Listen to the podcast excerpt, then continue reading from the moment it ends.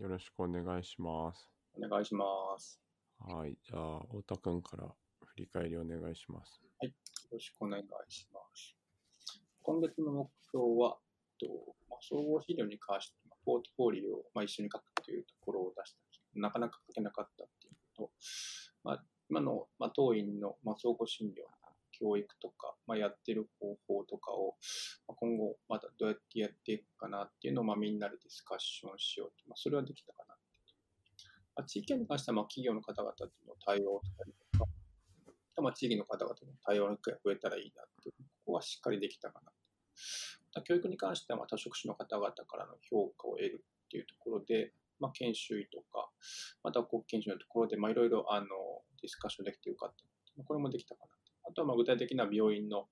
総合診療教育導入による変化も、まあ、いろいろ記述できて、インタビューできたので、とても楽しかったなということです。と次のスライドで、まあ、総合診療に関して、ポートフォーリオをまあ一緒に書こうかなっていうのを考えたんですけど、まあ、なんかできなかったので、なんか時間が、まあ、結構なんか、時間がなかったのか、まあ、時間配布なのか、まあ、結構なんか、まあ、終わってみて悔しいなというか、やばい、全然書いてないっていうのを、まあ、今思います。まあ、さっき書いてて思いました。まあ、なかなかちょっと、だんだんこう、後見士の先生も、まあ、やることが増えてきたりとか、じゃあまあ、こう、病院に慣れてきていろんな人からいろんなこともお願いされてて、そういうこう定期的な学びの時間もなかったりとか、まあ僕も同じような流れになってて、なかなかこう一緒に集まって総合診療とか家庭医療を勉強するころが取れてなかったのか、まあ、時間はあったけど、なんかこう学び方というか、まあ、学ぶ、まあ、こうやって学びましょうっていうのをまく提示できてなかったのか、まあ、それまではこう、まあ、各自こう、まあ、時間見つけて、こう、捕まえて一緒にこう、まあ、途中の書きかけのポートフォリオを見ながら、本を見て、まあ、これはこう書いた方がいいかなとか、まあ、どういうふうな経験だったかみたいなのを一緒に振り返ったんですけど、まあ、そういうのがちょっとなかなかできなくなってたっていうのと、あとはまあ、こう、なんていうんですかね、結構自立して勉強し始められているので、まあ、それに対してもうちょっとこう勉強方法を変えてもいいのかなってところで、まあ、ちょっとこう、あとまあみんなで集まる時間もこう、まあ、30分とか短期でもいいのでやれるといいなってそこにまあ結構自立した学びがあるっていうところも踏まえて、まあ、フリップドクラスルームっていうのは、まあ、一時期は導入したんですけど、まあ、その時はまあ、えっとまあ、自分たちで一回やってみたいとかやってみたんですけど、まあ、最近こう少し話を聞いてみると、まあ、もう一回やっぱ集まって少し時間を取って勉強するところみんなでこうディスカッションする期間がっあった方がいいっていうまあ、こう流れになったので、まあ、ちょっと来月からはフリップドを導入して、まあ、こう定期的に週3回ぐらい30分ぐらいみんなでここまで読んできてねっていう、まあ、あの大体赤本を使ってやってるんですけど、まだそれにプラスまあ文献とかを追加しながら、まあ、月1本っていうところを、まあ、今回もみんな書いてはいるので、非常にいいなと思ってるんですけど、まあ、僕だけ書けてなかったってこう残念な結果なんですけど、まあ、そこをちょっとこう、まあ、僕もそこでちょっと一緒に勉強させてもらいながら書ける機会になるといいなってことで、ちょっとその辺は改善していこうかなと思っております。フリップのクラスルームって何ですか？これはあの反転学習っていう、まあ、学び方の、まあ、僕もあんまり反転学習のことなんですね、フリップのクラスルームっていうのは。何かを学んできて、その、まあ、授業を受けるんじゃなくて、授業の場で学んだことをお互い共有して、なるほど、なるほど。みたいな感じかなと思ってなるほどね。まあ、他のところでは今使ってて、うん、保健の先生と医学教育勉強するときはこうフリップドクラスルームを使って、ある教科書をまあ読んでディスカッションするみたいな。結構学びが深くなるし、あとはまあその一緒に学んでいるメンバーとの関係性もかなり良くなるので、まあ、ちょっとこれをもう少し導入できたらなと思っております。あとは、はい、ああのー、ポートフォリオを、はい。なんていうんですかね、書いて、はい。あると、こう、いや、僕も普段書いてないんですけど、こう、なんだっけ、専門医試験の更新とかで書くじゃないですか。はいはい。あとはまあ自分の専門医の時のポートフォリオもそうなんですけど、はい。あの、書いとくと、うんなんか結構、あの、いろんな時に使えるんですよね。なんかこう、原稿をなんか書くとかっていう時に、ケースに基づいて書くみたいな時に、なんかまあそれをこう変えて使ったりとかできるので、なんかそのもうケースがちゃんと書いてあって、でうん、考察もしてあるじゃないですか。はい。結構あると後で便利だなっていうのはなんかこうその自分の直接の学習以外にも何かえー書かないといけないっていう時にそあこういうことあったなとかそこから使えたりするのでああ、いや、いいですね。いや、これ、今回ちょっと、まあ、一緒に書くっていうことを、うんまあ、ちょっと考えて、こう、昔のポートフォリオを見直したんですけど、うん恥ずかしいですね。まあそれはありますよね。伊藤時代の経験、やっぱかなり恥ずかしいというか、まあ、一人でよくこんなことしたなみたいなの。まあ、まあ、先生とか、明先生とかとまあ一緒にこう振り返りながらいろいろ学べたんですけど、まあ確かにこう、再度振り返りになるのと、確かにこうなんかこう、あ今でも読んでもちょっと自分の新しかったりするところもあったりして、あ自分の学びになるのと、なんかそれをうん使ってまあ文章も書けたりするかなと、僕もちょっと今、徐々にちょっと引き出しながらやっていこうかなと。そう。ですね。あとこの間なんか選考医の人でそのワクチンヘジタンシーみたいな話題が出てえー。時になんか僕がたまたまこうポートフォリオをそういうので自分が選考医の時に書いたやつがあってでそれを共有したりするとまあなんか結構そのその時はこういうふうに自分が考えてたんだなとかなんかまあ分かりますよね。あこういう、はい。なんだろう枠組みで考えてたんだなとかまあなんかこうこれ以上のことは考えてなかったんだろうなとかっていうのが分かるので、まあ、それはそれででも多分選考委員の人にとってまあた同じぐらいなのかなっていう感じもしてまあなんかこう共有してあこんな感じで他の人もやってたんだみたいなのが分かるのは結構良いかなと思ってそうですね。いやいや、なんか成長してるんだかなんだかって自う分のポートフォリオと今を振り返ってみます。時は、あの時でいろいろ考えてたなって。まあ、なんかそれを確かに振り返る機会になるので、まあ、ちょっとぜひちょっと来月は書きたいと思いますので、よろしくお願いします。はいああの、あと、当院のあの、朝の配信方法とかですね、ほうほうまあ、その辺のところの再考をしようということで、まあ、あの当院のまケア科総合診療官のメンバーでいろいろディスカッションをして、まあ、確かにどんな人でも参加できるかにした方がいいなっていう一方、まあ、やっぱりその、まあ、マーケティング理論じゃないですけど、ある程度ターゲティングをして、まあ、こういう人が入った方がいいんじゃないかとか、こういう人に来てほしいっていうところもやっぱり出した方がいいっていうディスカッションをあのしたりしてですね、まあ、やっぱ朝回るということを、なんか最初は変えようと思ったんですけど、やっぱあれはあれで一つの文化だし、まあ、みんなでこう情報共有したりとか、まあ、朝回ることで、まあ、一体感も生まれてるっていう話もあったので、まあ、朝のやっぱ会社を変えないと思うっていうところと、あとは、まあ、それ以外でもっともっとやっぱりこう研修の先生とディスカッションをした方がいいとか、あとはこう飲み会がいいかどうかは知りませんけど、まあ、この時代になるまあ、ただやっぱりこう、ある程度こう、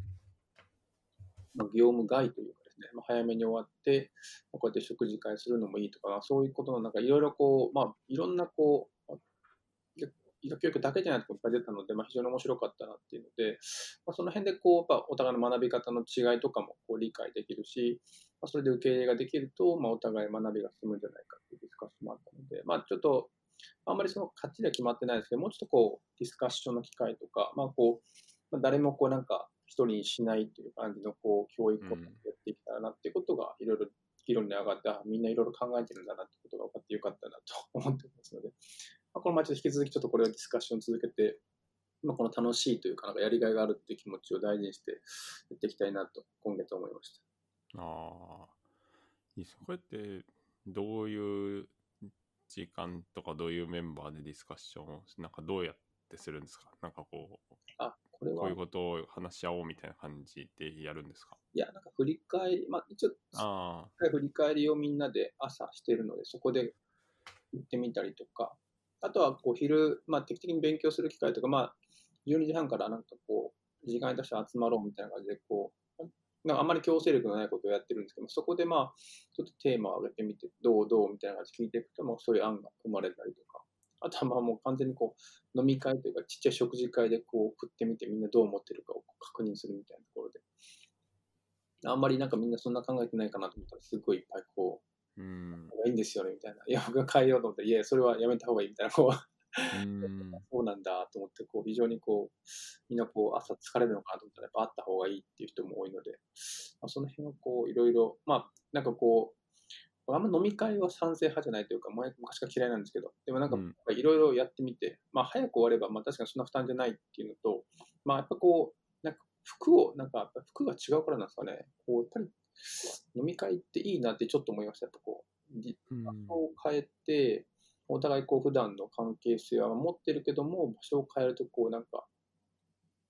思考が、なんか昔文人思考ってあったじゃないですか、こう、はいはい、ありますね。人との対応、まあ人によって対応が変わったりとか、なんかうん。ななんかやっぱ環境も大きいなと思って、なんか飲み会とか、まあそういうまあところに行くと、なんかやっぱみんなこう、話し方が変わったりとかっていうのは、改めて、まあこの、まあまあ、こう年齢で気づくのも僕もどうかと思いますけど、なんか、あ、なんか、改めて飲み会っていいなっていうか、まあ、ちゃんとこう、規律を守ってやると、確かに面白いなっていうのを改めて今、実感してなるほどね。いや、面白いですね。こます。う、なんかこの学び方の違いっていうのって、なんか例えば、こうまあ、具体的にどういうことがありますか？こう、まあ、今のその研修とか学生の方々を見てると、なんか両極端な感じがして、こうやっぱりこうダイダクティブというか、まあ、教授的というか、こうやっぱこう、レクチャーをしてほしいとか、やっぱこうどんどん教えてほしいっていう人が多かったりとか、まあ、一方でこうやっぱ自分も奨励与えてもらったら自分で勉強して、まあ、それをディスカッションしたいっていう人がいたりとか、なんかその辺のこう違いって、なんかどうしてもその学生とか研修行っていうのは一緒に教えてしまって、なんか同じような形になってしまうんですけど、うん。こうこう、なんかこういろいろディスカッションしていくと、あ、この子はこういう時にこう教えたらいいことが、まあ、だんだん分かってくるって。で、今までは多分最後の最後に分かる感じだったんですけど、まあ、こうディスカッションを重ねていくと、早い段階でも振り返りでも分かるんですけど、なんかこう、なんか振り返りでなんかこう、みんなこうやっぱ緊張して言わなかったりするんですけど、なんかいざその、その人来た時にこう、まあ、仕事終わった後にこうなんかもう雑談とかしてる時になんか出てくることも多かったりして、あ、じゃこの子はちょっとレクチャーを増やした方がいいんだろうなとか、まあでも、まあみんなでやった方がいいから、レクチャーの中でも、この子はちょっとこう、実績なんか引き出してあげた方がいいとかっていうところを作ったりとかしながら、あとはまあ、プラスこう、なんていうんですかね、学び方の違いみたいなのも教えれるといいなみたいなとこもあって、こうなんかその辺のこう、学び方っていうことに関する考察が深まったなと。だかその、あんまりその今の後見者の先生、まあ、そういうことあんまり意識したことがない人もいるので、なんかこういうディスカッションすると、あ、確かに学び方って違うんですね、みたいな発言が出たりとか、まあ、それに合わせてこう教育するみたいなところまで進んできてるのが非常にいいなと今思ってなるほど。それはいいですよね。なんか、そこを言語化するっていうか、意識的であるっていうのは、なんか、あと結構こう、勉強の仕方を、もうそれも教えてほしいみたいな人とかもいるし、いるけど、なんかあんまりこう、別に、こうじゃないとっていうものがあるわけでもないじゃないですか。多分、まあ、それぞれいろいろあって、なんか人のやつを見て、いいやつは真似すればいいし、自分のやり方をこう変えていけばいいと思うんですけど、多分その対話の場がないと、結構その、まあじゃあここの科はこういうスタイルなのかと思って、まあじゃあこのいる間を合わせるかみたいな感じに多分なるじゃないですか。その自分が学生の時とかを考えても。なんかそこが今、当院の教育では良くなってきてるかなっていうか、うなんかん、それいいですね。で非常になんかコメントとして、初めてこう学生から多様性っていう言葉を、僕あんまり最近、まあ、この、まあ、5年目ですが、まあ、この4年間で学生にた、学生とか研修に多様性を受け入れてますねって言われたのは初めてだなと思って、嬉しかったなっていうか、こうなんかいろいろこう、あ、君、なんか、あ、何々さんはこうなんだねとか、何々さんはこういうのが好きなんだって、僕が言うように、まあ、ことああ、それいいですね。あんまりなかったんですけど、なんかその辺の違いをなんか言語化すると、まあちょっとあんまりフレーミングするのは良くないと思うんですけど、ただまあ、本人たちも、あ、そう、なんかそのちゃんと理由を言ってあげると、あ、確かにそうかもしれない。なんかこういったこういう学びをした方がいいって、この文献に書いてあるよみたいなこと言うと、本当ですね、みたいなことになって、まあうん、で、まあその学びを一緒にややらせてもらえると、僕らも成長するっていうので、まあ彼らもそのなんか、さっきおっしゃったように、こう、何々かこうとかじゃなくて、なんかこう、自分の普段の学びをそのまま使えて、まあ、それにこう、その違いを理解して、まあじまあ、そっちで学んだ方がいいこともあるっていうことも理解するので、本当にそこは面白いなと思って、まあ、まだ全然何もできてないですけど、まあ、その辺にちょっとこう、フレキシブルに対応できる自分でありたいなっていうのをこう改めていやいいですね。なんかあの、雲南のみんなで共有しているああ、すみません。Facebook にこうすごくいい感想を書いてくれてる人がいたじゃないですか多分学生さんだと思うんですけどはいはい。ああいうのとかすごいですよねやっぱなんかこう本当になんだろうその人にとってインパクトがあったんだなっていう感じがしますもんね。そうなんか非常にこう、ああいう感じで言ってもらえると、なんか面白いなっていうか、なんか何が、あまあ、なんか響いたというか、あそういうことを理解してくれるんだっていうのが改めてわかるので、うんあうんああいうのやりがいになりますね。そうですよね。この調子で。ちょっと教育は地道に。うん了解しました。そんで、えっと、地域との対話？はい。そこに関しては、まあ、まあコロナの影響でだいぶこう、なんか閉鎖、閉塞感が生まれたんですけど、まあ、出てこないのと、まあ、だいぶウィズコロナっていうなんか概念がこう、まあ、ニュースとかでも流れたりとか、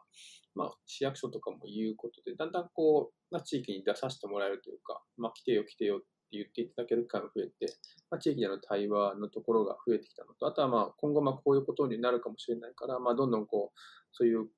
こう、地域に入ってこれるような環境づくりをしましょうって、ここでまあ地域のその会長さんとかといろいろディスカッションする機会をもらえて、なんかだんだんこれから、まあ、こう定期的に出ていけるような仕組みができそうだなと思って、まあ、率直には楽しいなっていう環境を持っているのと、まあ、なんか、まあ、こう、なんていうんですかね、オンラインって、まあ、最近こうすっげえこう発達して、まあ、非常に便利だなと思うんですけど、なんかこう、なんて言うんでしょうかね。なんかあんまり僕楽しくない。僕はちょっと古い人間なんかうん楽しくなくて、なんかやっぱりこう、面と向かって話して、やっぱりこう、まあ、もちろんやってる方が絶対いいなって思うのと、まあ、特に地域は、まあ、その辺の接点が今まで良かったはずなのに、それを全部オンラインに変えてしまうと、なんかこう、まあ、仕事行儀というか、なんかこう、うん。毎日こうコミュニケーションが進まないなというか、なんかやっぱこう人と人が信頼関係があって、まあ、そういうのやりましょうとか、ヘルスプロモーションもそうですけど、あんまなんかこの人は信頼できるからやりましょうっていうところがあるので、あんまオンラインってなんかそういうのを生まないのかなって、まあ、僕の話し方の問題かもしれないですけど、生まないのかなっていう意識があって、今回実際地域に出てみて、そういう方々と話をすると、なんかぐっとこう話が進むというか、ので、やっぱなんかそういう、まあ、まあ、僻地とまあ都会っていう、まあ、こう、まあ、コントラストで話したときに、まあ、やっぱり、まあ、ちょっと都会は確かにすっげえやっぱりコロナウイルスが広がってたりとか、まあ、感染に対するこう、すごい、まあ、こうなんて過敏なところはあっていいと思うんですけど、まあ、僻地に関しては、特にまあ、こう当地域も全然患者さんもいないですし、私、まあ、すっごい、もともとディスタンス、てかこう、人と人との距離感が、まあ、こう物理的にあるので、まあ、うん。さらにこう、さらにこう、ディスタンスって言われたら、こう、まあ、皆さんそう、まあ、結構話すと、すっごいなんかみんなこう、劣悪なこう状況を話されて、まあ、確かにこれは厳しいなっていうところがあったりとか、まあ、むしろこう医療職の方から、まあ、感染には気をつけながら、どんどんこう地域で話す機会を持たせてもらって、その辺の緩和ができたりとか、ただまあそこを踏まえての、まあ、地域の健康なアプローチということが着実にできるといいなってことが今の僕のか、まあ、そっちからも楽しいですね。地域アプローチは出ていって、なんかこう、なんかこう、まあ、確かにトップダウンアプローチとかボトムアップって言ったり、なんかいろんな方法があって、それをオンラインと組み合わせてやりましょうっていろいろ理論が最近出てきたりして、まあ、それはそれで理論的に面白いんですけど、なんか実際やってる面からすると、やっぱり出ていって、まあ、僕らの楽しさがやっぱり大事かなと思うので、出ていって、僕らも楽しくて、地域も楽しい、地域の方々も楽しいっていうのが地域アプローチをできるといいなっていうのが今の僕の感じとして思っているので、まあ、ちょこの流れをこのままやっていけたらなってことで、今、まあ、徐々にこう、僻地の方々、まあ、地域の方々とちょっといろいろディスカッションを重ねながら、今後の方法を今、練りたいなと思ってます。うんうんうん、そうですよね。あとなんか、そうですね、僕が聞いてて思ったのは、まあ確かに行った方がっていうか、直接会った方がやっぱやりやすいし、楽しいですよね。で、この間、ちょっと僕は参加できなかったんですけど、なんかうちの近所の、なんていうのかな、保管さんっていうか、暮らしの保健室みたいなのやってる人で、こう、あの、模試花ゲームみたいのってあるじゃないですか。あの、ACP の。なんかあれをこう、オンラインでやりましょうみたいなのをやってたりとか、あとあの、まあ、地域の高齢者の方に Zoom の使い方をこう一緒に教えて、で、そういうのをできるようにやってみようっていうのをやってる方がいて、まあ、やっぱそういうのはそういうので、なんていうの、すごいなと思って、ああ、なんかこう結構、なんていうんですかね。なんか、あのーこちらが、こちらがっていうか、まあ僕が、あのーそこまでこう、思いつかないまあやってないことをこう、やっぱ軽々とやっている地域のね、保管さんとか、こう暮らしの保健室の人がいるので、やっぱそういうのはすごいなと思って、まあなるべくこう乗っかっていきたいなっていう感じなのと、あとなんかね、それは自分の家の周りなんですけど、あと病院の近くのあの地域包括の人で、あのーなんていうのかな、まあ、集まってのイベントがいろいろ、あのー今できなかったりするんですけど、こううん。例えばそのお母さん世代の人、保護者というかちっちゃい子供がいるお家の人に、うんなんかこう予防接種の話とか、あのー熱が出た時にどんぐらい様子見ていいかとかっていう話とかをなんかそのするっていうのをなんかまああるじゃないですかそういうのこう住民の人に向けてするっていうイベントってあると思うんですけど結構そういうなんていうのかな高齢者の人だと比較的こう例えば日中に集まりやすかったりするけどそれ働いてるとかお子さんがいるとか保育園行ってるとかっていうとなかなかこういつの時間やるのかみたいのがなんかいつも難しいなと思ってたんですけどなんかそういう方のはむしろオンラインでやった方がこうみんな参加しやすいかもしれないとかっていう話が出てで、まあ、あと目的も多分いろいろあると思うんですよね。なんかまあそういう人って例えばまあとりあえず情報があるのがありがたいみたいな感じだとまあオンラインであ参加しやすい時間にやってとかうん。っていうのでもいいかもしれないしまあ実際にねやるとなんかそのもともと伝える予定の情報以外の接点ができたりするのがまあ face to face のいいところでなかなか多分オンラインだとそ1回でそこまで行くのは難しいかなっていう感じもするんですけど。でも結構多分アクセスはなんかしやすいじゃないですかその土曜日とかの方がいいとかなんかこういう時間がいいっていうのにあのオンラインだとこっちも参加できるけどなんかこう face to face だとなかなかその時間難しいみたいな時もあるのでまあなんかそこはこうみんなが結構その地域の人がオンラインにとりあえず慣れてくるっていうのはなんか選択肢としては広がるなというのを最近ちょっと思ってます。そ、れも、なんか今、市役所の方は、なんかそっちの方向で、動いていらっしゃるんですよね。こう、まあ、今、あの、雲南市が、こう、まあ、島根県全体が取り入れている、まあ、メネットっていう、こう、まあ、ICT のシステムがあって、まあ、それに、こう、ビデオ会議システムが、まあ、今年度から追加、来年、去年の末くらいが追加されていて、今それを結構県道にも導入しているので、まあ、今度コロナの話を地域でするのは、まあ、オンラインでしてほしいみたいなところがあって、なんか最初はこう否定的だったんですけど、なんかそういうなんかこう、まあ、金子先生おっしゃったように、なんかそういうなんか方向性、まあ両両方というか、まあ今後のその、ボーンで流行ったらどうしても会えないので、その時のためのこう、なんかこういう方法もありますよって、まあこう、まあ、トップダウンで、まあ、地域に伝えていくのは大事かなっていうこと。なんか先生のはなんかボトムアップ的な感じですね。こう地域の、こう逆のパターンもあるんだなっていうのは非常に面白いなとさっきのちょっとあの学習者の人の話と似てるかなと今思って、なんかこうだ好きな人もいるんですね。オンラインが好きな人もいるしうんうん。こうオフラインが好きな人もいるとかねこういう時はオンラインがいいんだねみたいな時もあったりするのかもしれないので。うんうん。なんかこうやっぱニーズとかなんかこうその対象っていうか参加してくれる人うんうん。に合わせて両方使えるといいのかもしれないですね。そうですね。なんかまあ、どっちでもいいんでしょうね。なんかこう、まあ、一つのネックはやっぱこう、独居高齢者とか、かなり高齢の方が多くて、うん、オンラインになんかこう、まあ、ネット環境がない人が結構そうですよね。に、なんかネットつながらないとか言われてですね、その地域で話したら、そう、はいはいはい。まああるんだって、まああるんですけど、まあ、まあ、久しぶりにこう、ああ、なんかそういうのはやっぱかなりのこう、なんていうんですかね、SDH というか、まあ、おっいやそうですよね。ていうのを改めて思いました。まあなんかあの藤島先生がなんかで返したけど、まあ、広報とかねあのあと有有線じゃないけどなんだろう無線あの地域の防災無線みたいなやつとか紙の広報とかそういうのはやっぱりみんな見てるますもんねそういう人は。まあその辺でもちょっと敵に乗せながら、あとはまあ会いに行くっていうところを、まあ、なんかこうミックスでやれるといいかな。うんうん。あとはそれねそれで、まあ、この企業の方々うん。って書いてますけど、まあ、これもなんかこう、やっぱこう、まあ、地域の方々にまあどれだけ貢献できるかっていうところをもっと、どうしてもこう、なんか、まあ、研究ベースとか成果ベースで話が進んで、まあ、データが、まあ、データを取れればいいという、まあ、なんかそういう形になってしまうんですよ。なんかこう、負担、なんか、強いる負担と、まあその、そう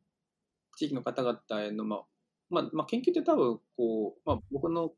イメージとしては、まあ、やったことが、まあ、その対象者の方々にメリットになるというか、まあ、意味が出るっていうことが、まあ、結構大事かなと思ってて、まあ、結構あんまりその研究ベースと成果ベース、まあ、そのデータだけに、まあ、抽出すると、なんかあんまりこう、おお返しができないというか、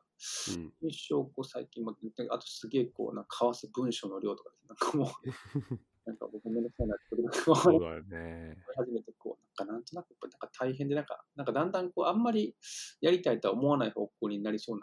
なんかこう、ちゃんとディスカッションして、まあ結構なんかこう、やっぱり結構なんかトップダウン的というか、うんなんかうんこれを当てはめたいみたいな感じで。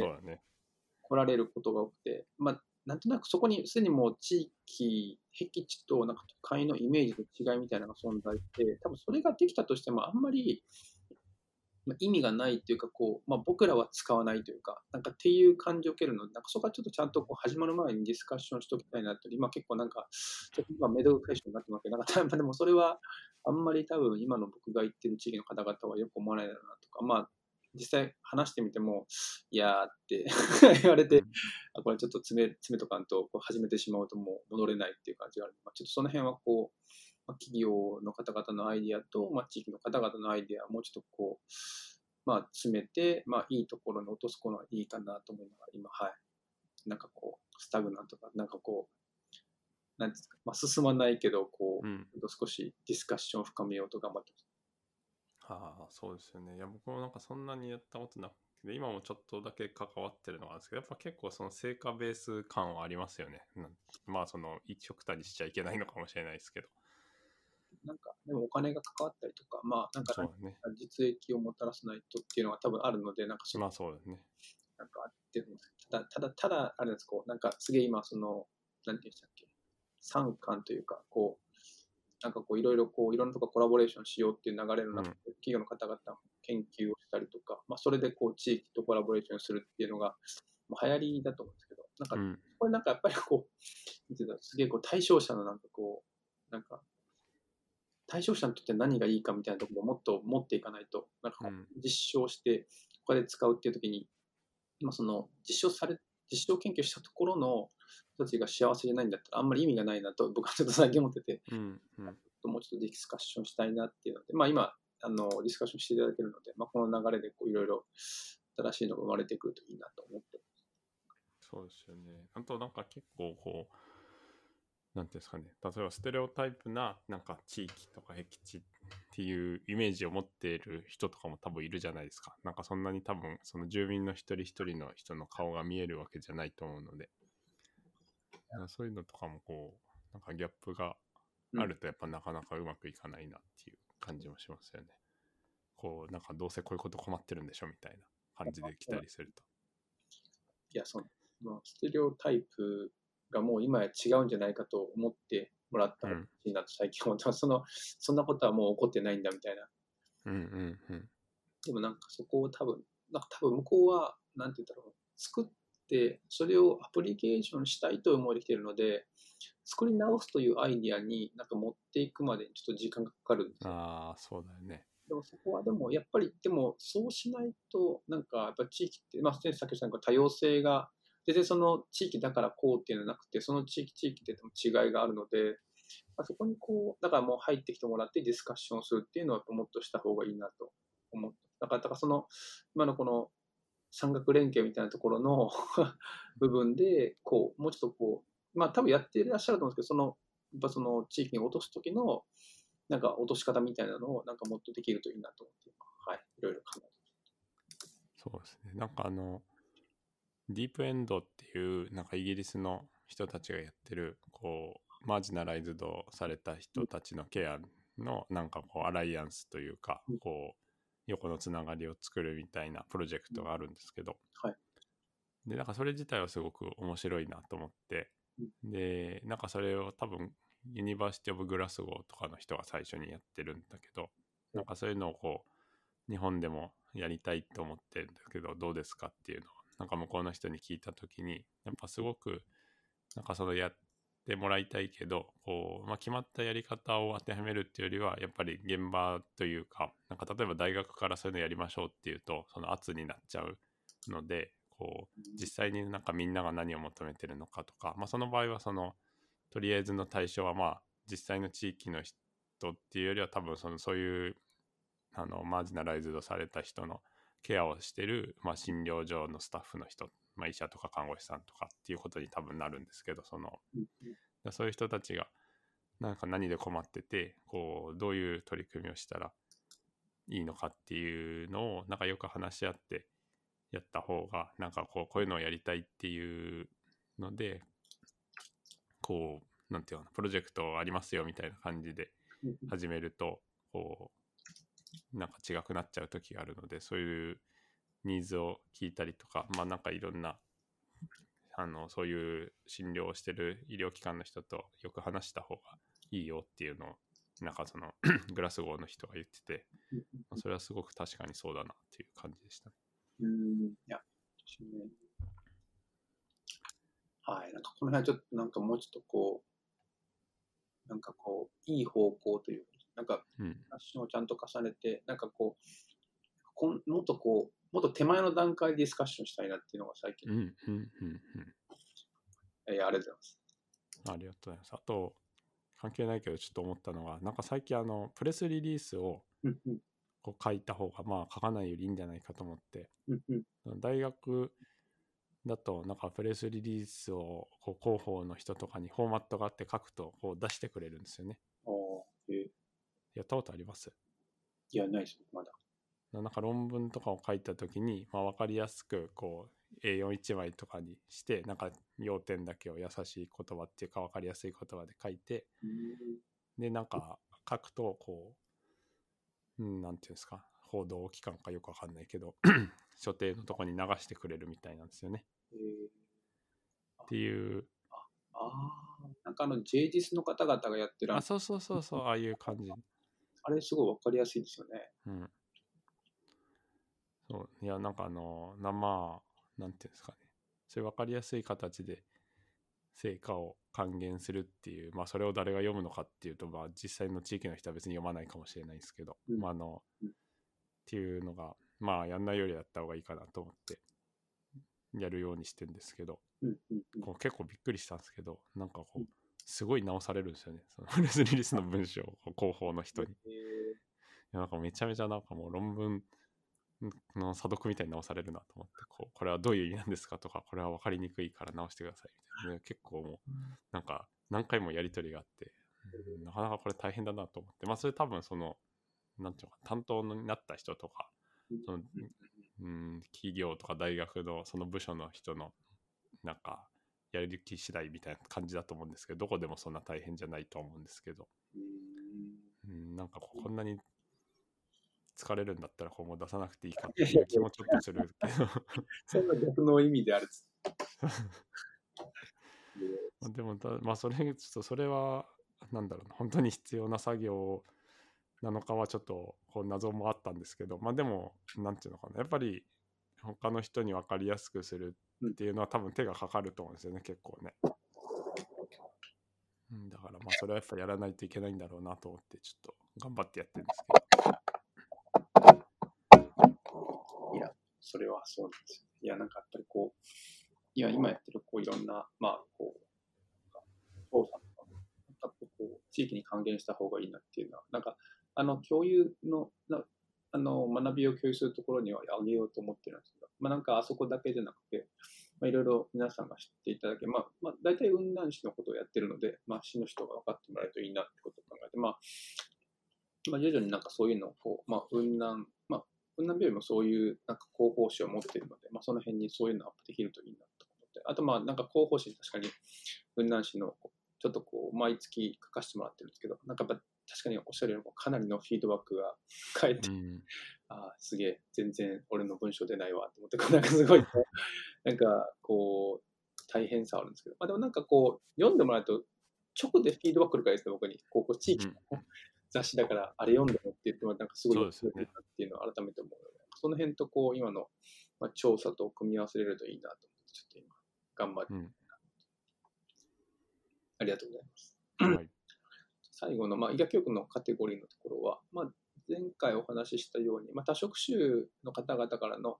ぱ評価がすごい中、まあ、妥当性、信頼性はまあまだ何も見たことはないですけども、非常にいいなっていうところがあって、まあ、今回もいろいろ院内歩きながら、まあ、後期の先生とか、まあ、初期とか学生がどんな感じかな、僕の前とだいぶみんな違うみたいなので、その辺を聞いていくと、なんかすげえいろんな職種からフィードバックもらえて、まあ、ポジティブ、ネガティブありましたけど、まあ、結構みんなポジティブに評価してもらって、まあ、改善点とかも教えてくれるので、まあ、それをこう振り返るときにまた出せると、非常にいいなっていうのと、ただ僕自身がいろんな職種と改めて話し、まあ、話させてもらうというか、まあ、そういう機会をもらえて、まあ、すごいこう関係性が、まあ、僕自身の思いとしては良好になってるから、まあ、すぐこう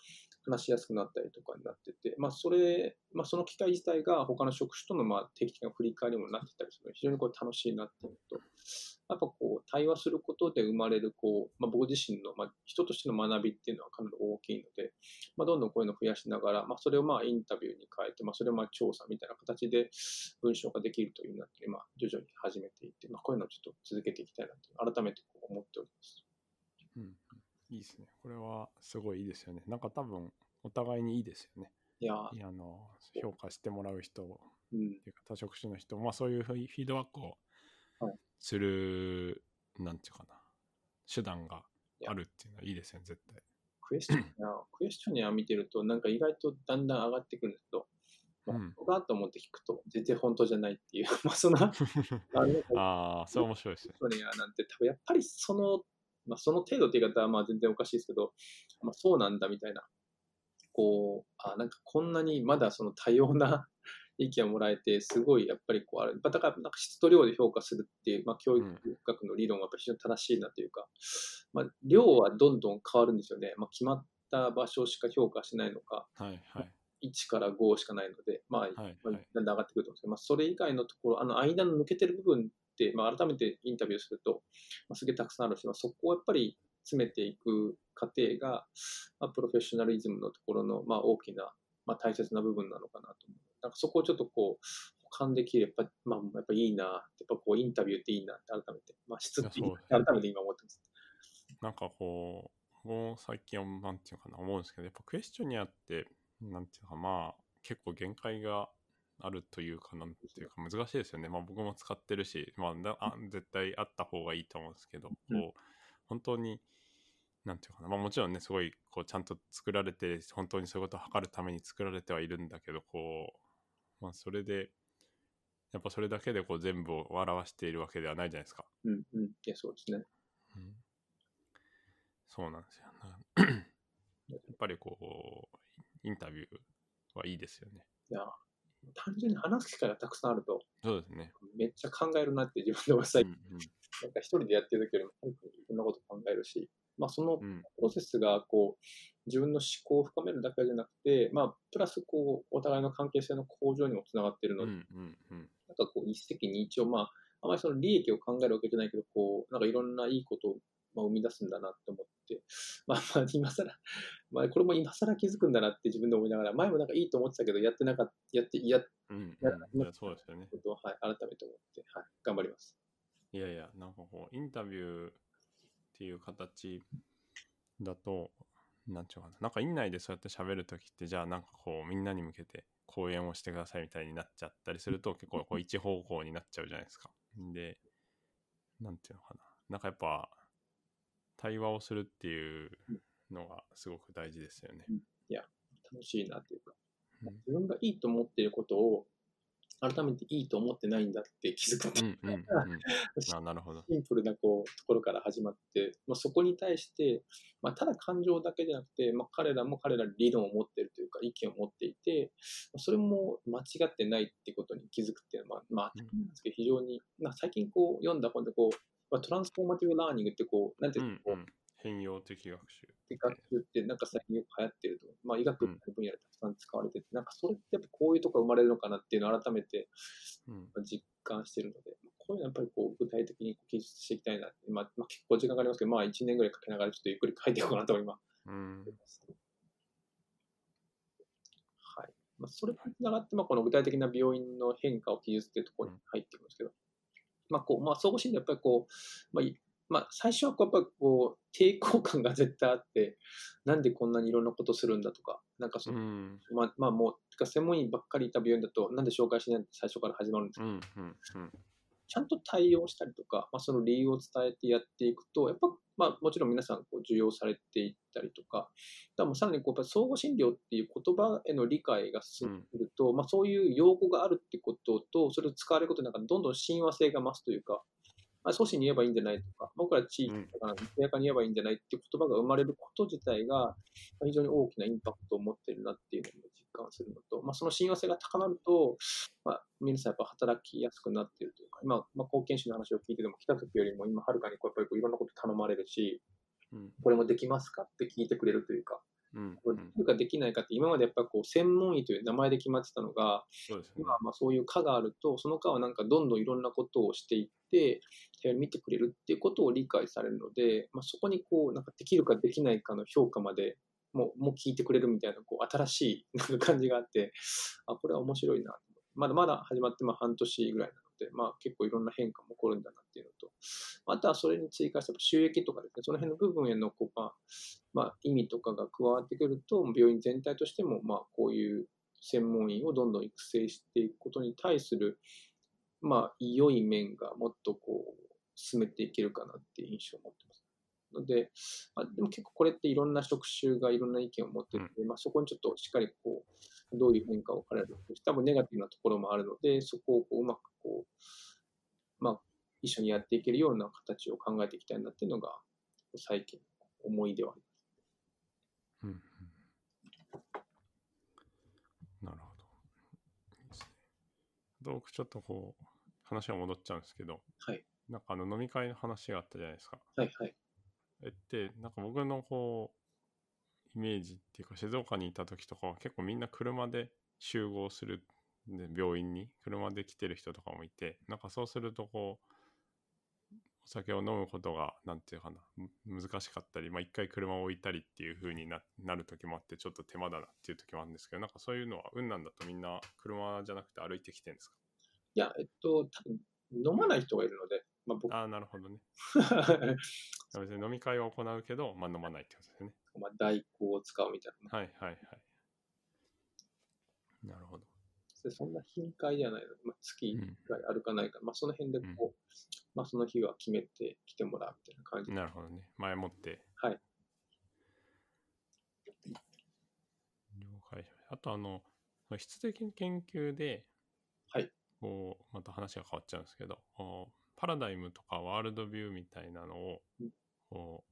書いた方がいいって書いてあるやつとか、まあ、ガイドラインとかもあるじゃないですか。うんうんうんそういうのって、こう、なんていうか、僕もなんか、何回か本を読んだり、最近また改めて読んで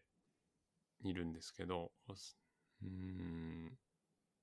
なんだろうな、結構難しいなというか、個人的には、うん、なんていうんですかね、まあ、例えば、なんだろうな、うん、なんかこう、まあ、現象学的な立場に立ってるとかっていううんうんわけでもないわけですよね。なんていうのかな。自分の実感として そんなにこうこういうそうですね。かこういうことでこうこういうスコープというかメガネで見てますよっていうのをまあ意識しないといけないっていうのは話としてはわかるんだけどなんかそういう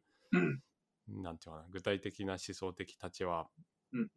をに基づいてインタビューをしするっていうほどまあ言語化できてないだけなのかもしれないんですけどなんかこうこういう思想的な立ち位置がありますよっていう感じでもなくてまあなんかただインタビューをしてるっていう感じになっちゃうんですけどなんかその辺ってこう書くときってなんかどうやって書いてるとかそういうことは言及してないとかってあります？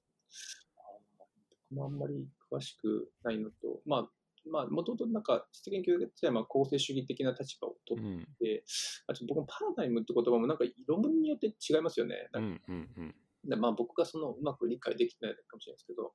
あ自分がその、まあ、研究するときにどの立ち位置というか、うん。いわゆるこう、まあ、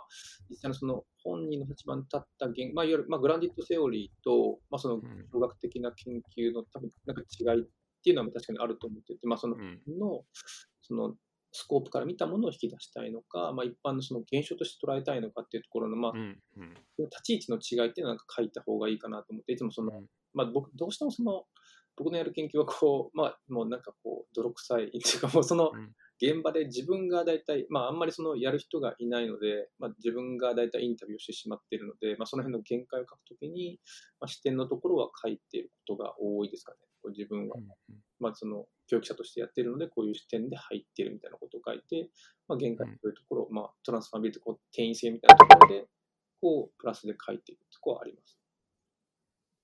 それはなんかそのいわゆるリフレキシビティみたいなことっていで、うことですアク。ティビティのところを深めて、うん。あとはプラスアルファでそのどういうふうな転移、まあ、トランスファービリティのところがどうなっているかっていうのと、まあ、そのクレディビリティっていうところに関しては、どこまで、まあ、結局そのあれってこう、あれじゃないですか、なんていうんですか、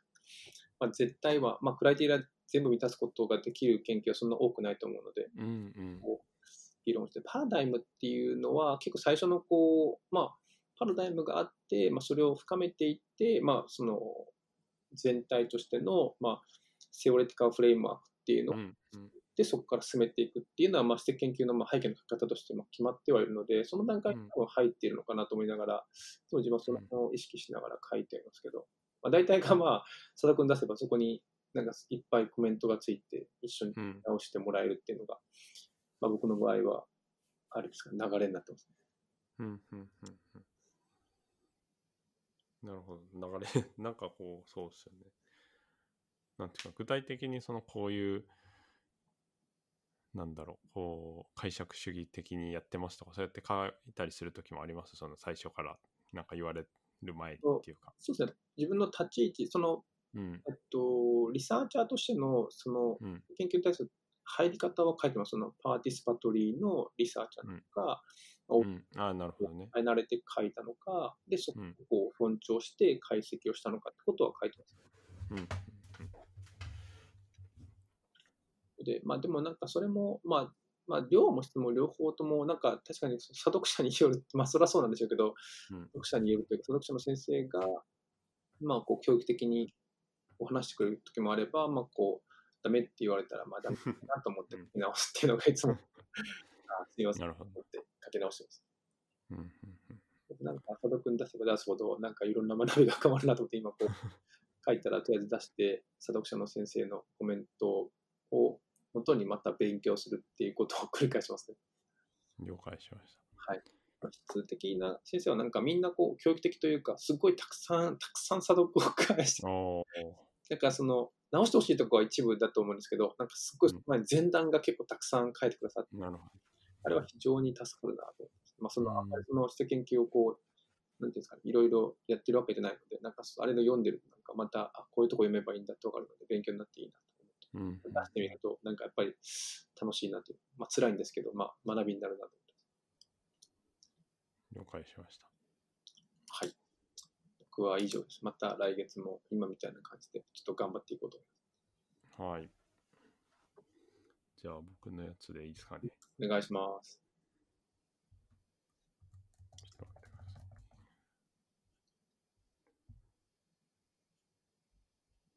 したら、えっ、と、今月はですね、とまあ、今月の目標としては、まあ、教育としては短い期間で来る、えっ、と、まあ、研修医の先生とか学生の人とかいるので、まあ、一人一人大事に接するということで、まあ、それは、あで、あとあれですね、僕がその毎日病院に行ってるわけじゃなくて、大学とかに行ってる時もあるので、まあそういう意味でも、その僕が接する時間短かったりするので、まあ一人一人、なるべく大事にするっていうのと、あとはまあ、あの、子供さんがいたりとか、早く帰んないといけないっていう研修医の人とかもいるので、まあそういうのはちゃんと時間に帰れるようにしたかなという感じですね。で、あとはまあ expert generalist practice の論文を書いてるんですけど、まだ、うんあの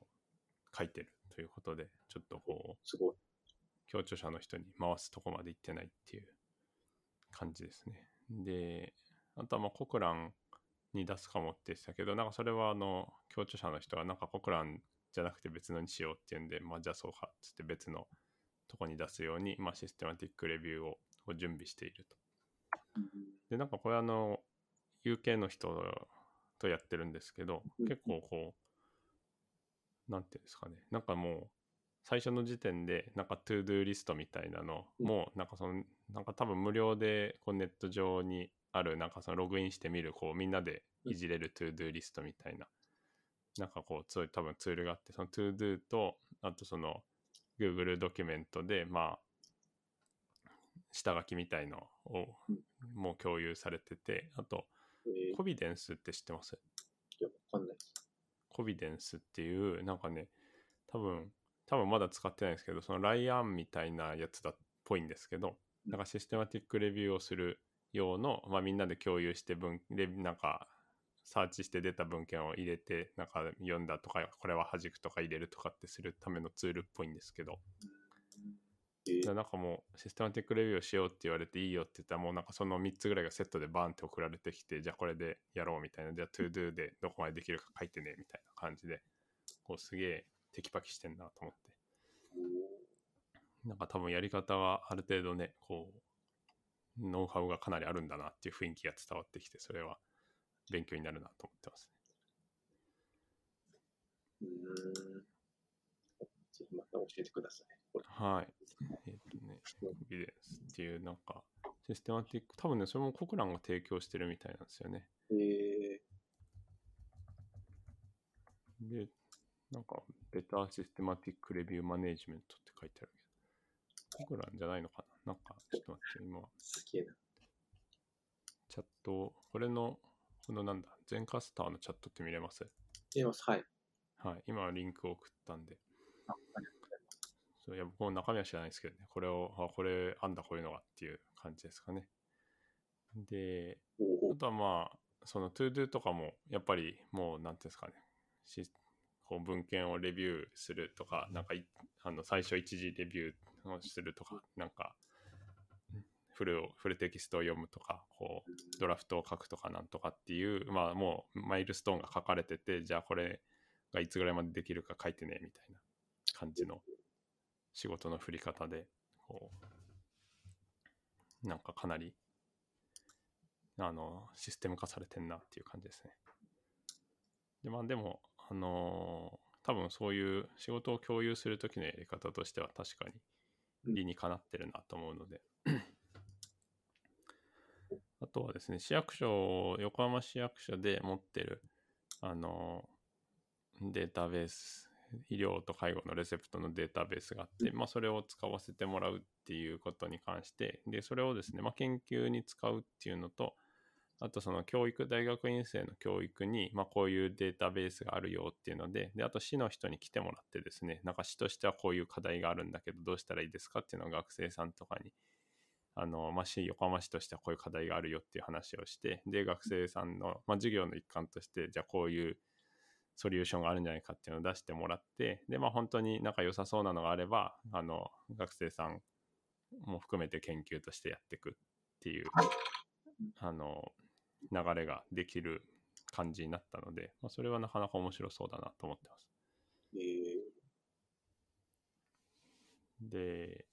なんだっけ。あと、その市役所の人も、やっぱ自分たちでも、その、まあ、研究をしたいっていうか、まあ、エビデンスに基づいた政策提言、立案をしたいっていうのはすごくあるみたいなので、うん市役所の人も、でも、今データが、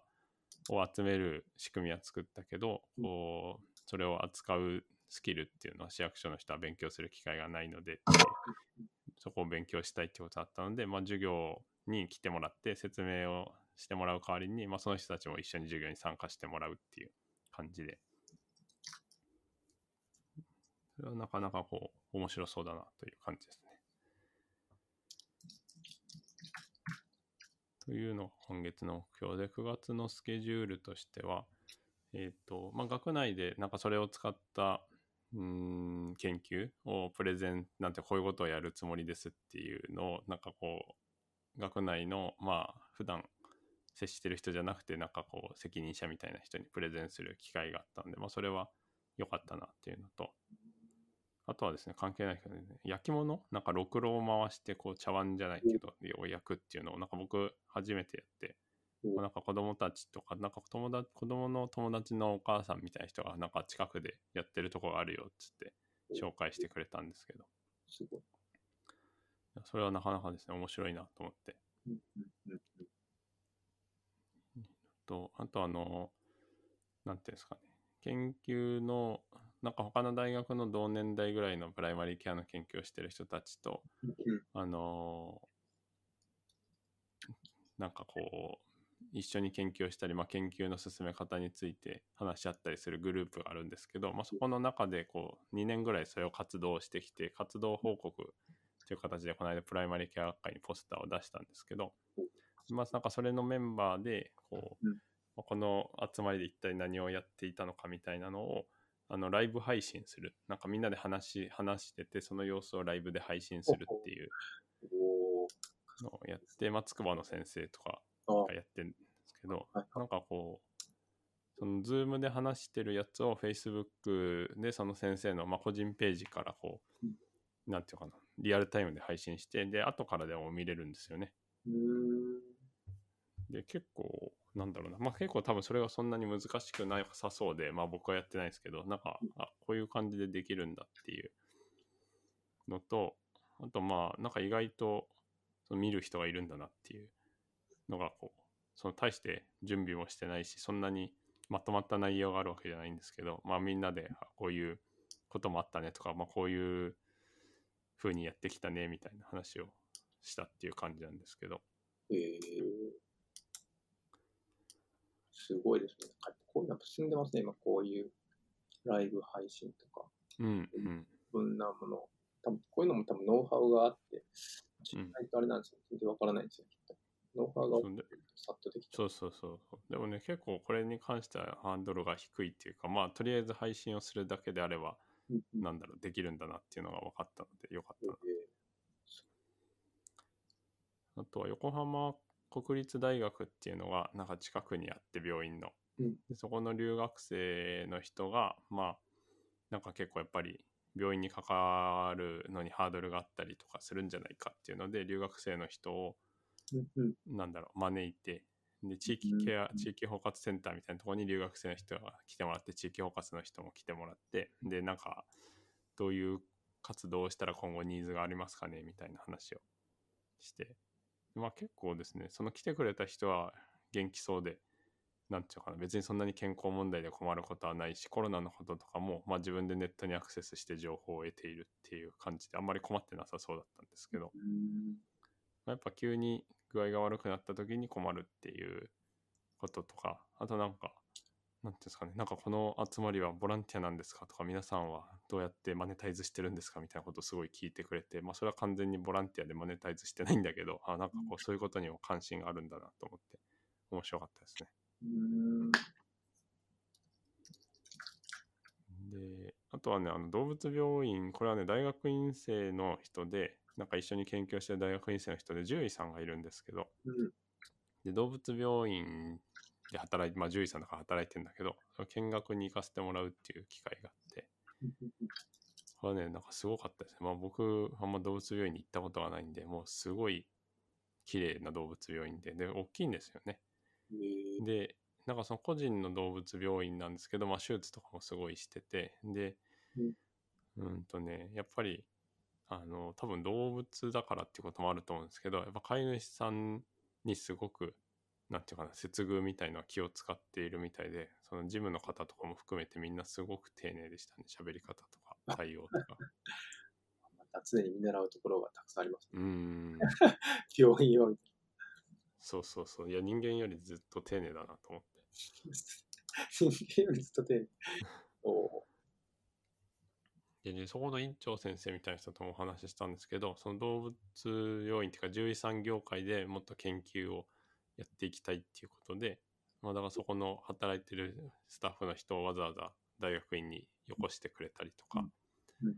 なんかその、で、すごいんですけど、その臨床研究だけじゃなくて基礎研究もやりたいっていうことで、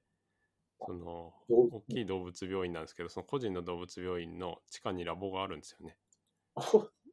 お基礎実験とかできるようにしてるっていう。で、なんかその、多分その先生自体は大学病院とかでもずっと働いてたんだけど、まあ、その時からこう、なんていうかな、臨床の現場とそういう基礎の研究っていうのはもっと近くあった方がいいっていう、こう、モットーっていうか考えがあるみたいで。すごいんですよね。なんかこのビジョンみたいのがすごくて、それをこう具現化しているっていう。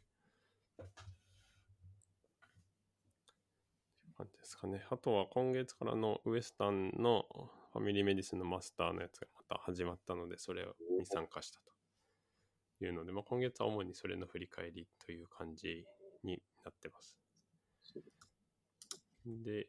えっ、と、まあ、学習ログとしてはですね、なんかまあ結構その総合診療科、総合内科的なことが多いですけど、首下がり症候群とかですね、あとなんか無感症、汗があんまりかかないってああいう、、いらっしゃいますね。そうそう、人がいて、まあ、勉強したりとか、あとまあ女性化乳房だっていう本人が言っているんだけれど、本当にこれは女性化乳房なのか肥満なのかっていうのは、なんかどういう身体所見でどう違うのかなっていうのを勉強したりとか、うんうんうんうん。かな。あとはまあ、そうですね、ステロイドは結構その膠原病とか、あの PMR とかの人がいたりするので、うんあのステロイドの使い方を改めて勉強しているという感じですかね。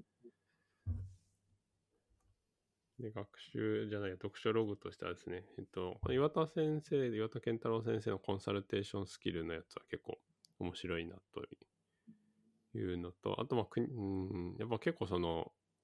なんていうのかな、病院総合内科的な人も外来に来るので、あの、あと熱が、不明熱っていうか熱が原因がよくわからんみたいな人。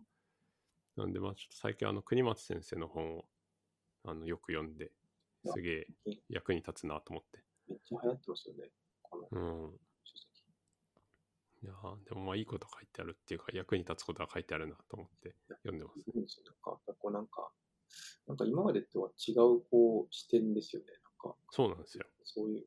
もうお会いしたことないですけど、すごいこう、なんていうんですかね、こう、なんか国語的、なんていうんですかね、うんうんうん。っていうのが、こう、まあ、医学的なんだけど、なんかこう、そこに社会、社会学の要素が入ってるような、なんか今、こうで勉強してることが、なんかそのままこう、言い方が変わって出てきてるうんみたいでうん。なんか非常になんかこう、なんか僕的にはすごい、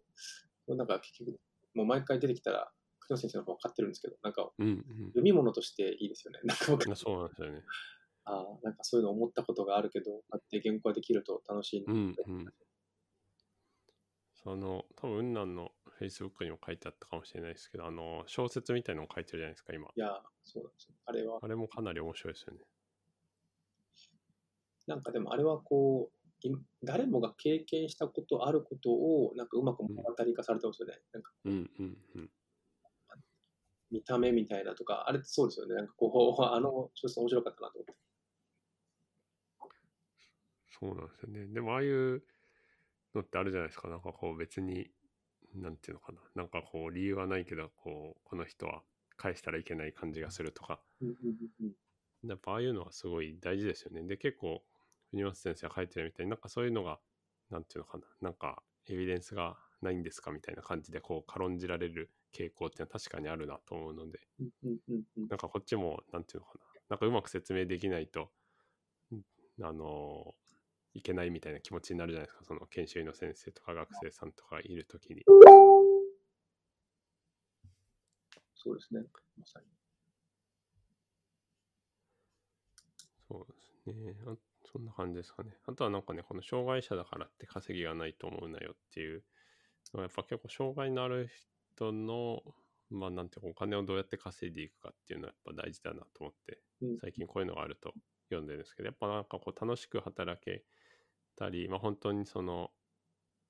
なんていうかな、価値があってお金を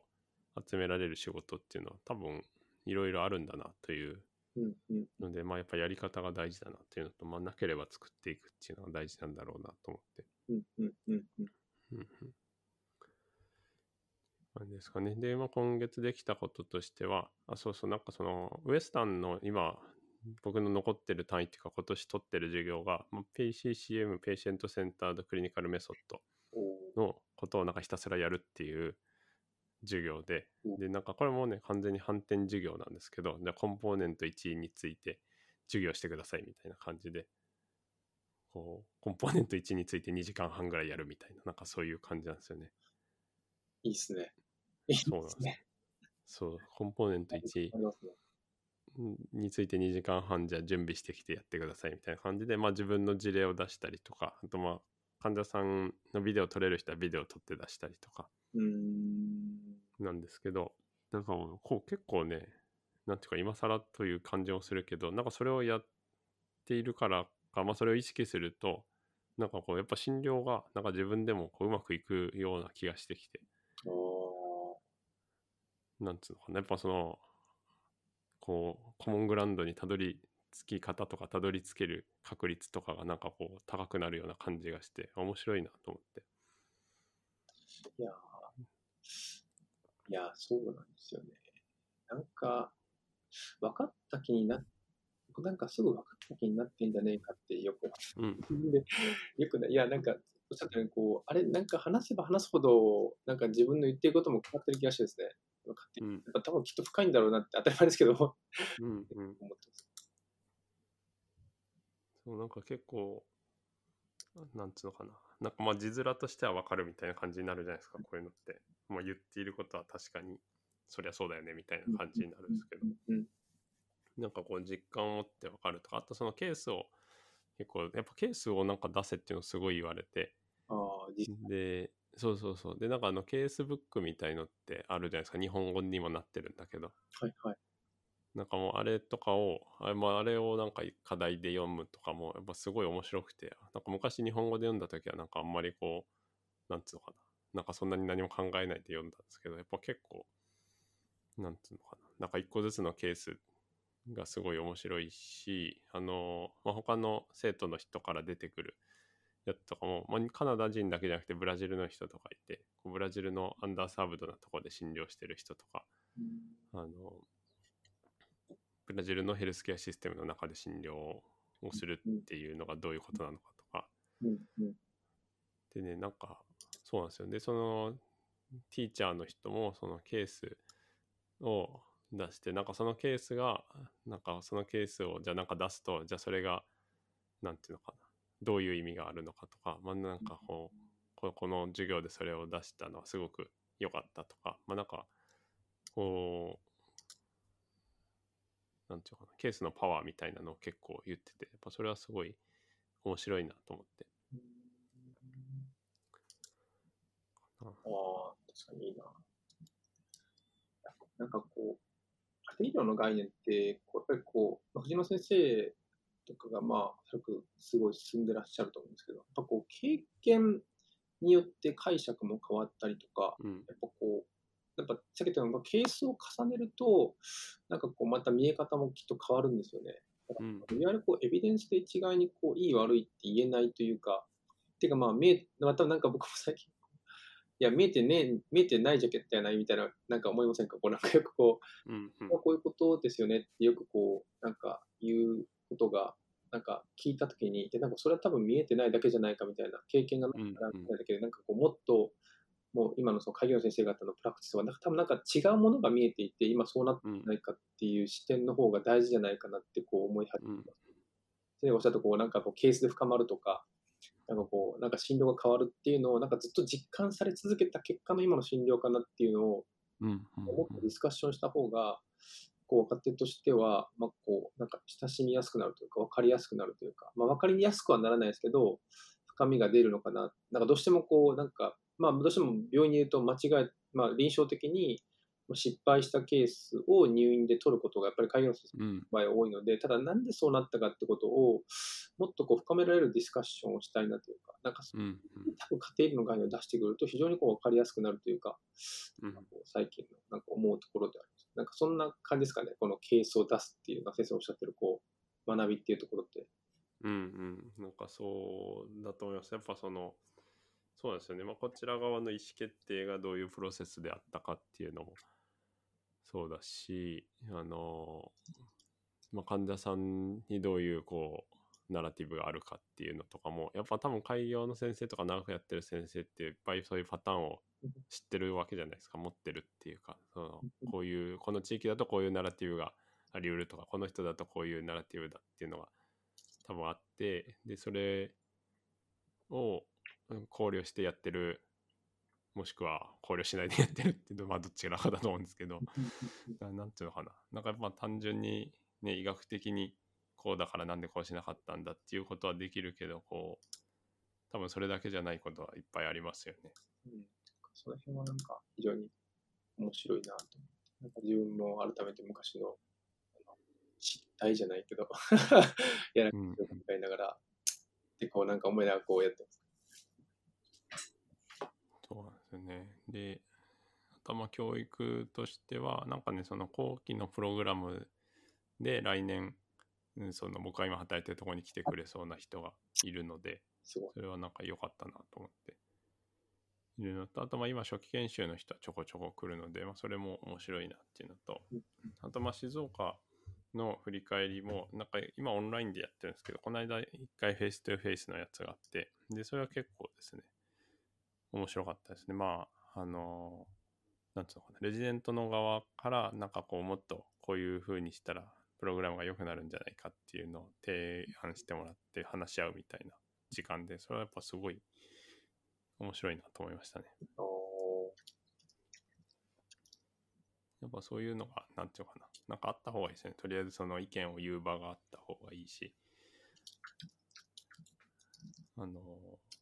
なんていうのかな。やっぱなんかこう、あるじゃないですか、プログラムをやっていくっていうのって結構難しいので、いろんな、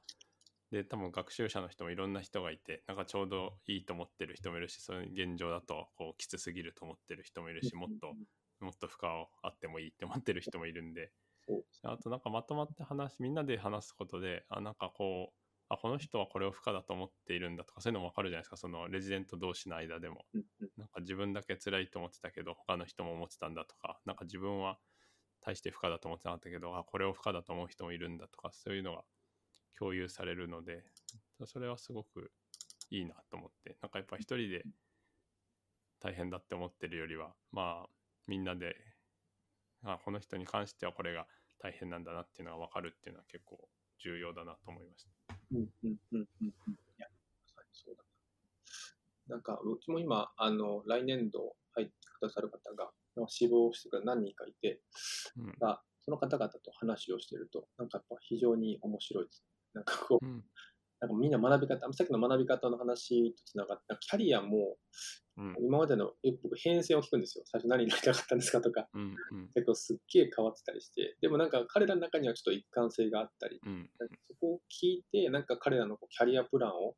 なんかうん。こう考えて、まあ、総合診療、多分かなり多様な分野で、なんかいろんな方向にもいけるし、まあ、これから取った後で専門医にな別の臓器別になってもいいと思いますし、でもそんなうん。こう、彼らのこうなんかキャリアを聞いて、それにこう、なんていうんですか、一緒に伴走させてもらえるのは、なんか非常にこう、なんか僕にとってはこう、かけがえのない機会なんて最近うん。前は全然思ってなかったんですけど、なんか最近、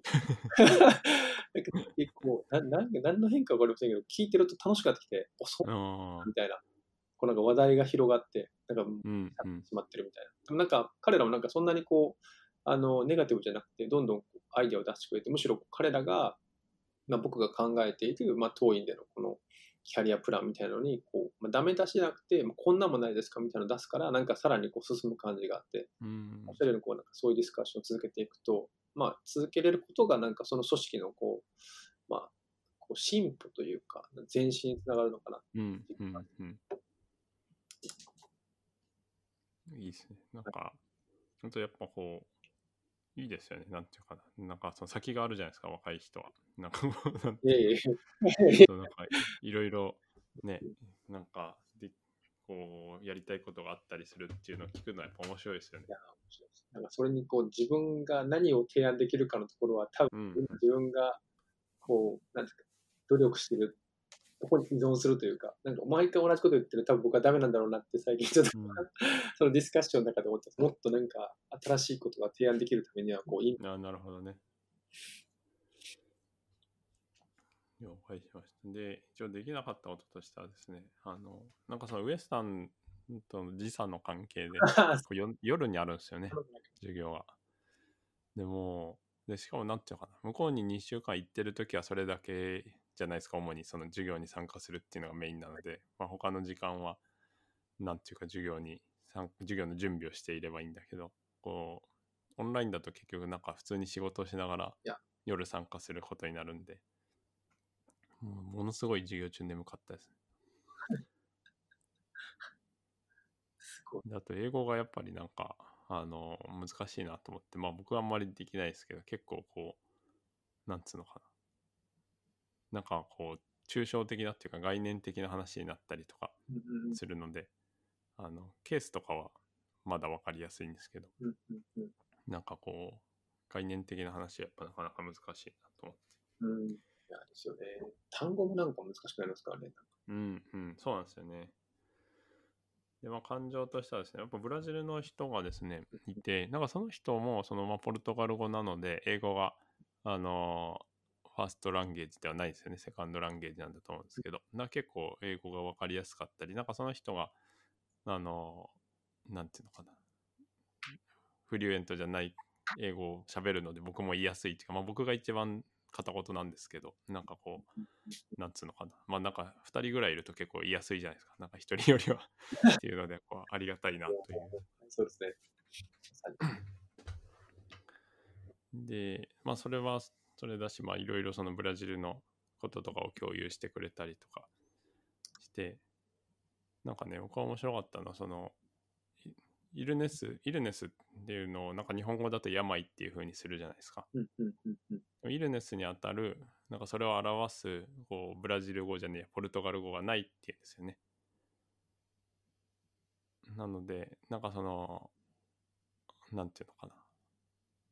ブラジルの家庭医の人たちが、もうやっぱ PCCM も結構使うっていうかみんな勉強するみたいなんですけど、なんかその時にイルネスの部分だけはポルトガル語で言えないので、まあ、英語で illness というか、あの、 experience of suffering という意味のポルトガル語を使うって言ってたけど、なんか、あの、 illness とそれはイコールではないと思ってるっていう感じのことを言ってて、そうそうなんか、なかなか あとは結構ね、そう、 sexual assault の話題がやっぱ多いですよね。まあ、ブラジルだけじゃなくてカナダの人も多くて、あの、ファミリーメディスンの人の守備範囲にまあそれが入っているっていうのもあるし、まあ、それがコモンなプロブレムとして病院に持ち込まれるっていうこともあるし、まあ、それはかなりこう、レリバントな話題として出てきていて、何回か。DV とかセクシャルアザルトみたいなのはやっぱり、あの、大きい問題なんだなっていうのはすごく思ったっていう感じですかね。なので、で、あとはね、そう、僕以外の人はみんな女性だったんですよね。あの、まあ、5人ぐらいしかいないんですけど、クラスに5人いて、で、先生もティーチャーの人も女性だったので、なんていうか、やっぱこう、ファミリーメディスンって女性の人が多い感じは、なんかその、するというか、よくね、学会とか行っても多いかなと思うので、やっぱそれはまあ、すごくいいですよね。いいっていうか、なんか僕はこう、どちらかといえばマイノリティという感じだったので、で、みんな、あのまあ、僕もそうですけど、みんな子供とかを育てながら参加したりとかしてて、うんまあ、なので、まあ、感情としてはその PCCM の勉強やっぱ楽しいなっていうのと、まあ、もっと英語ができたら良いなと思ったので、まあ、英語をなんとかやろうと改めて思ったのと、まあ、臨床がさっきも言ったんですけどなんかその勉強概念みたいなのを勉強することで診療が良くなってる感じがするっていうこと。へのなんか驚きみたいのがありますね。いや、まあそうですね。いや、まあ、英語はまあもうなんか障害学習なんで、あとなんか、うんうんなんか英語、バイリンガルであることによるこう、なんか認知機能の低下の予防とかのデータを見て、なんか全然関係ないけどモチベーションが、あ、これ外国人、英語だけ喋ってるとダメなんだみたいな、こう、あ英語を僕らがやるとそういう効果があるんだみたいなことを思ってな、障害学習、むしろこう健康のためにやってるんだっていうことを なるほど、なるほど。今妻に言ってます。英語勉強するのって言われて、いや、将来、ほら、ボケたら困るでしょって言って、7年ぐらい伸びるらしいからって話をして、最近こう、健康のためにやってて非常に、なんか、まあでもモチベーションを保つためには、運動と一緒だなと思いながら今、最近なるほどね。確かに確かこの臨床が良くなるって、ああに。実はこの PCCM だけじゃなくて、なんか純粋に楽しいですね。なんか、うん。うんこう10年ぐらい経つと、あんまり臨床って面白くなくなることもあるのかなとか、まあその臨床から離れる人もいるじゃないですか。うんなんかうんこうやらない人もいたり、でもなんか僕も最近こうよくこう、やっぱり鑑別診断、こう栗松先生の本読んだりとか、うんなんかこう岩田先生の本とかでこういろんなこう新しいフレームワークを学んだりとか、概念を学ぶと、なんかこう、臨床の見え方が変わるじゃないですか。うん。で、なんかやっぱり確かに良くなっていくとか、まあ多職種の評価は上がるというか、接し方が変わったりとか、あとはプラスでこう研修を教えてると、研修が新しい教科書を持ってきて、なんかそこに書いてある概念とかを一緒にこう、患者さんに当てはめたりとか、まあ、検査もそうですけど、やったりすると、なんか自分のこう主義も上手くなったりして、うんうん本当にこう、あ臨床が楽しいなって思うのがうん多くて、なんか非常にこれは、先生の今のこの感情動きと僕は似てるなと思って、今こう、うんうん。なんかいいなと思いました。まだまだこう、印象伸びるぜって勝手に思っていや、そうなんだよね。いや、それはすごい嬉しいですよね。まだまだ、まだまだいけると思いながらやってます。うんうん。で、ネクストステップとしては、まあ、ウエスタンの授業が始まるんで、それをまあちゃんとやるっていうのと、まあ、臨床に生かすというところですかね。で、来月の目標としては、まあ、一つ一つの診断とか診療を大事にしたいなっていうのと、まあ、教育に関しては同じような感じで、また学習者の人が来るので、一人一人大事にすると。うんで研究としては、あの、大田君も入ってもらったんですけど、ルーラリティの、あの、いい感じです。スコーピングレビューのやつは今リバイスをしてて、うん。あのなんつうのかな。スーパーバイザーっていうかウエスタンの人たちが今直してくれてるんでまたもうちょっとできたら共有する感じかな。すごい。という。コメント読んでちょっと若干、おお、うん。ね。彼らも多分いろんなエディターをやってるんですよ、きっとね。うんうん。いやそれも結構ちょっとなんて書いたらいいのか僕も分かんなくなってこれなんレベルだけと思って、レベルだけ。そうなんですよ。でもこれ結構やっぱウエスタンの人たちはねなんかもうこれはこう書いたらいいんじゃないかみたいなのが結構あるからすごいなと思ってむしろ、むしろなんか、ちょっと、あれですよね、フラットな立ち位置でしたね。その、うんリバイス返したあの、その、コメントをしている、向こうのその、なんていうんですか、あの、レビューアーの人と結構立ち位置が一緒な感じでしたね。上なんじゃないかと思いながら、おお、おおと思って。すごいなって。ね、で、あとは、なんかその次の日本のルーラリティのやつは今、プロトコールを書いているという感じですかね。あと PC、PCM を翻訳するっていうのもやってて、まあ、あの、今、逆翻訳をもう一回したりとかしてて、で、 NAPCRG にそれで、まあ、 research in progress として出すっていう感じですかね。で、あとはさっきのあの、横浜市のデータベースっていうのは結構後期高齢者はなんかみんな入ってるみたいなやつなので、あの、後期高齢者の人のまあエコロジーとか、あと、うんなんかその複数の医療機関にまたがって受診してるとかもわかるので、なんかそのケアの fragmentation みたいなのの記述研究みたいな、ちょっとこうやりたいなと思って、プロトコールを書いたんで、まあそれをあの倫理委員会に出そうかなと。という感じですかね。うん、あとはね、なんかあの今月なんですけど、その前、うちの家になんか泊まりに来たっていうか、ホームステイに来たイギリスの GP の人がいて、うん。で、うちの子とかも仲良くなったんですけど、なんかその人に向けてのこう、ビデオメッセージみたいな子供たちが、なんていうかな、喋って、まあ、英語を頑張って喋って、それを録画してその人に送るっていうのをやってみて、そしたらなんかその人もその人の家族のなんかビデオメッセージみたいなのと、なんかあとピアノを習ってるって言って、なんかピアノをちょっと弾いた動画みたいのを送ってくれて、でなんかそれは子供たちもすごい楽しかったみたいで、まあなんかそういうのをこうちょっとやりとりがあると良いかなと思って。っていう感じですかね。うんうんうんうん素晴らしい。いいですね。ありがとうございます。ホームステイとかいいですよね。受けるとこいいとこうん視野も広がるし、なんか、うん。お子さんがかなりアクティブですよね。いつも思いますけど。うん。だな。僕の子供はただ多動なだけ、多動なだけなんで、ちょっと、ちょっと、でもそういうふうな教教育的にもそれいいですよね。うん。うん。ただ、彼先生のあれですかね、こう、立ち、なんだろう、こう、子供に対する立ち方がいいですかね、僕もちょっと、その辺やっぱだ 子供ができて、なんかその辺は非常にこう、なんか最近意識するようになりましたね。すっげえうんうん僕はなんか最近観察されてる感があります、子供に。うん。いや、観察されてますよね。動きが似てきて、俺やばいと思って、ちょっとこう、少しゆっくり動いたりしようかなと思いながら今こうん。やっぱ子供に対する立ち位置みたいのはなんか大事ですよね。僕もこう試行錯誤しているんですけど、やっぱすごい見てるし、なんていうのかな。まあ、こっちが見てほしいとこだけを見てるわけじゃないですか。じゃなくて全部を見てるじゃないですかう、。そうなんですよね。いやもう昔、なんか、これも昔まで先生のこう、一回先生のところに行かしてもらって、先生と一緒にこう、なんか、地なんか、先生があの東京にいらっしゃった時に、こう一緒にこう地域のとこ回った時に、お子さんもいらっしゃったじゃないですか。うんうん。結構見てて、こうなんか、すげえ傾聴すんなと思って、うおーっていうのを覚え思い出してて、最近接してます。あ、子供に、子供のことを傾聴するもちろんその、